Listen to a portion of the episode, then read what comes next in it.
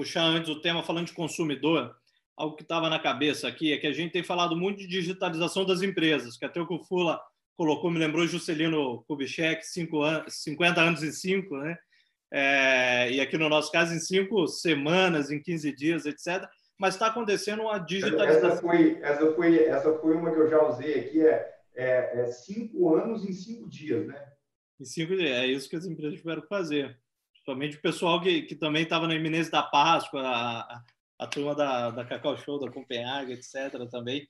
Mas o que, o, o que tem acontecido, além das empresas se digitalizando, o consumidor também se digitalizou. É, também está no processo de digitalizar. Né? Alguns exemplos aqui, até outro dia na reunião conversando aqui com o Felipe Mendes, da GFK, ele comentou o, o quão é, hoje o e-commerce no Brasil, isso tem obviamente diminuído, mas ele é elitizado e uma das barreiras de popularização do e-commerce é, é justamente a, a, falta de escolaridade da população, que tem uma certa dificuldade de fazer a compra online, de acessar principalmente uma compra mais sofisticada. Né?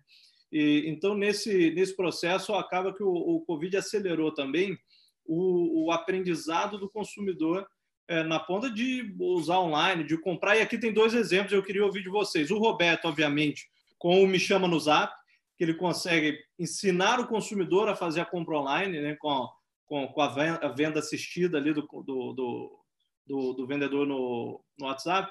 E, e do, do Fábio, é, acho que um exemplo que eu tenho, até dentro da minha casa, minha mãe é professora, professora alfabetizadora, rede pública em Minas Gerais, e ela está usando o Google Classroom para dar aulas. Aulas, acho que pararam por uma semana e voltou com o Google Classroom, e ela adorou. Ela não era uma pessoa muito digitalizada, nunca tinha dado aula online e adorou a plataforma. Então, eu queria ouvir de vocês esse processo inverso, além das empresas se digitalizando, o consumidor é, ficando mais digital. Olha, eu acho que uh, é fantástico e é exatamente isso. Tem uma. É, a, gente, a gente fica aqui é, em São Paulo, a gente acha que o Brasil é a Faria Lima, né? E, e assim, o Brasil está muito longe de ser a Faria Lima. A gente está se deparando com, nessa jornada agora do, do, do vendedor dando assistência na venda digital, a gente está se deparando com cada cenário que é exatamente isso que o Túlio está falando. Então, vou, eu vou dar um exemplo aqui que ele, ele tangibiliza muito bem isso. Tem uma consumidora né, nossa, antiga de Casas Bahia, e tem coisas que a gente está fazendo aqui que, gente, é o ativo dessa empresa, é essa relação de confiança que a gente tem há décadas com o consumidor. Então, tinha uma senhora que estava tentando, ela mora na, na, na área rural, e ela entrou lá na internet e ela estava tentando fazer uma compra. Ela não conseguiu, ela clicou no botão Me Chama no Zap lá, caiu com uma vendedora e começou a interagir no WhatsApp com a vendedora. Tamanha é a relação de confiança, ela passou os dados para a vendedora, que não, não é o que a gente normalmente gosta de fazer, mas é, é como a coisa aconteceu, e a vendedora finalizou o pedido para ela e colocou o endereço de entrega na casa da própria vendedora. Então, assim, olha como a tecnologia humaniza o negócio. Ela queria comprar três ventiladores. Eu vou tentar mostrar uma foto aqui para vocês. Ó. Foi entregue o ventilador na casa da vendedora a vendedora pegou os três ventiladores, colocou na moto dela e foi lá na casa da cliente entregar o, o ventilador. Então, assim, isso é, é, é, a tecnologia humanizando a relação. Então, de fato, a gente tem uma chance aqui agora, porque, assim, a menor parte do Brasil compra hoje uh, por internet por aplicativo. Não é a maior parte ainda, é a menor parte. Nos grandes centros, ok, mas o Brasil é muito maior do que isso. E assim, aqui está a nossa vantagem gigante, porque a gente interage com, com esse público e a gente, nesse momento aqui, está ajudando esse consumidor e ajudando ele a como interagir no mundo online. E assim, a primeira experiência a gente nunca esquece, né? Então, assim, o primeiro crediário a gente nunca esquece, a primeira compra online, quem me ajudou, a gente nunca esquece. Então, a gente acha que tem uma oportunidade é, gigante agora para Via Varejo, que é exatamente o consumidor da Casas Bahia. É exatamente esse consumidor que agora está começando, e eu acho que daqui a pouquinho a gente não vai ter mais a venda online, venda física, vamos chamar de venda, porque vamos imaginar o vendedor que está lá na loja, que está interagindo no WhatsApp, fez a venda, ele está lá fisicamente na loja, mas ele fez a venda pelo aplicativo. Essa venda é online ou é física? Vai acabar esse negócio. Então, é assim, venda. É, é venda. venda. O que vai existir daqui para frente é venda. E, e, acho que a gente tem uma janela gigante de oportunidade agora com, com, com isso. Se eu puder completar, primeiro esse exemplo da, da vendedora carregando na moto é fantástico, mostra o brasileiro buscando se adaptar e com a capacidade de improvisar é impressionante, né? A gente tem que valorizar isso sim da nossa cultura.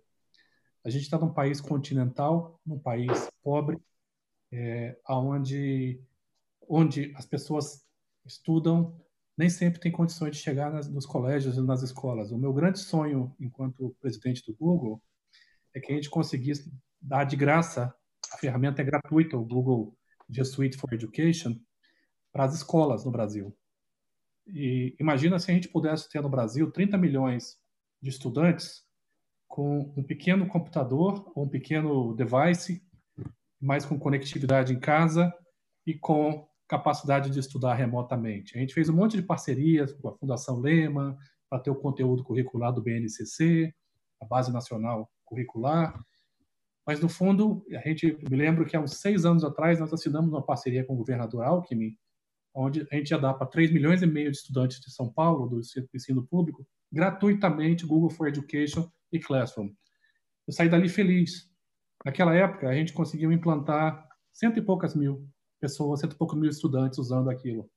Seja porque é sofisticado, porque os professores não conhecem, de uma hora para outra, agora a gente fala no Classroom, que é um sistema que vai junto com o, G Suite para você poder estudar de casa, gratuitamente, a gente está falando de mais de 2 milhões de pessoas usando e esse número subindo a cada semana. É, às vezes, é, a tecnologia ela precisa de momentos como esse, por mais tristes e complicados que, que pareçam, que merecem o respeito e a seriedade que a gente tem que adotar no distanciamento social, tem que adotar no entendimento de que a gente precisa não sobrecarregar os hospitais. Mas o lado, se há algum lado positivo dessa crise, desse momento sensível na nossa sociedade, é exatamente isso é a capacidade que nós temos de ajudar o brasileiro a se digitalizar. E ao digitalizar, você encolhe as distâncias. De São Gabriel da Cachoeira, no Amazonas, para São Gabriel da Palha, é, no Espírito Santo, que é a cidade do Rafa Furlanete, a, aqui a grande Faria Lima, em São Paulo. O mundo não é a Faria Lima, a gente sabe disso. E à medida que a gente vai levando para essa cidade, para esse Brasil enorme aí fora, a capacidade de estar mais digital, a gente está levando conhecimento, acesso, comércio, a gente está criando uma nova sociedade que vai permitir com que essas pessoas possam contribuir ainda melhor, ainda mais para o nosso país como um todo. Se eu puder fazer um comentário, eu acho que isso é mais um reforço do que o Roberto comentou sobre é, a logística. Tá? Isso, isso fica ainda mais potencializado quando você tem uma boa estratégia de dados. A gente viu isso tudo, em tudo que foi montado pelo Jack Ma na China com relação ao novo varejo, aonde o Rama, que é o supermercado, ele passou a ser menorzinho, passou a ter uma área de, de inventário atrás funcionando como um híbrido de pequeno CD e, e ponto de, de experiência, e ele entregava num raio de X quilômetros qualquer coisa em 30 minutos, mas para isso você tinha que estar cadastrado, ou seja, você tirou a fricção do processo, reduziu o custo, conseguiu ter um entendimento de uma série de categorias muito maiores, seja 1P ou 3P, e com isso você consegue gerar uma experiência melhor para o teu usuário que fica muito mais leal.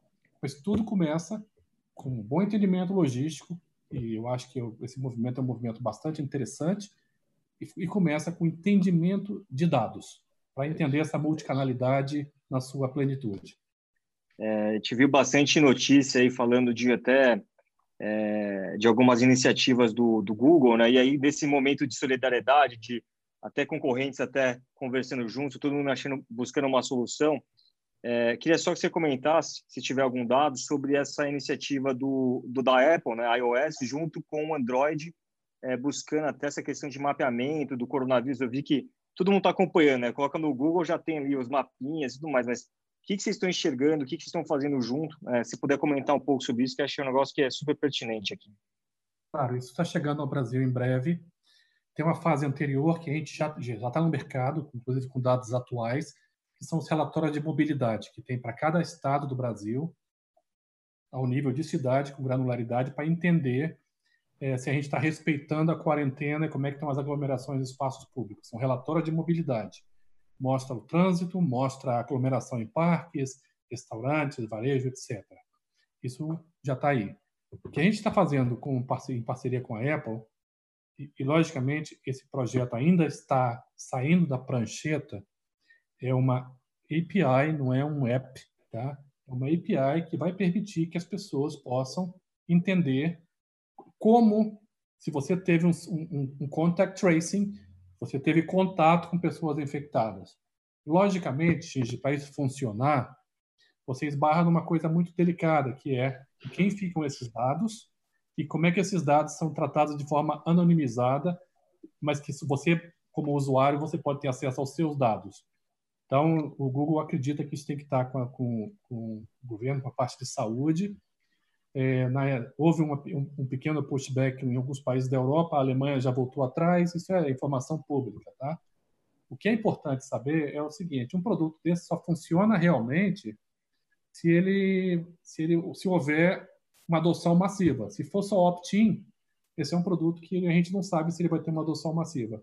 Então, acho que a gente está ainda aprendendo enquanto empresa. É importante a gente disponibilizar a ferramenta, não apenas para a gente fazer uma retomada com mais informações, eu acho que a gente vai trabalhar em várias frentes.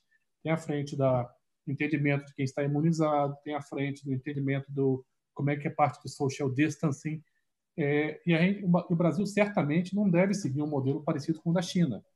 Na China, hoje em dia, se você for num restaurante, for num Starbucks, eles vão pedir para você mostrar dentro do seu telefone, você vai ter lá se você é verde, amarelo ou vermelho. Então, acho que o Brasil não vai seguir por esse é, o Brasil não vai seguir por esse caminho, mas o Brasil vai encontrar uma maneira da gente poder ter mais assertividade para entender que pessoas nós temos que cuidar mais, que pessoas têm mais propensão de, de, de estarem é, contagiadas pelo vídeo, pelo vírus, especialmente quando a gente tem, tanta convivência social, pessoas andam apertadas em ônibus, metrôs, ambientes públicos, isso vai ser importante, mas essa é uma discussão que ainda está em andamento.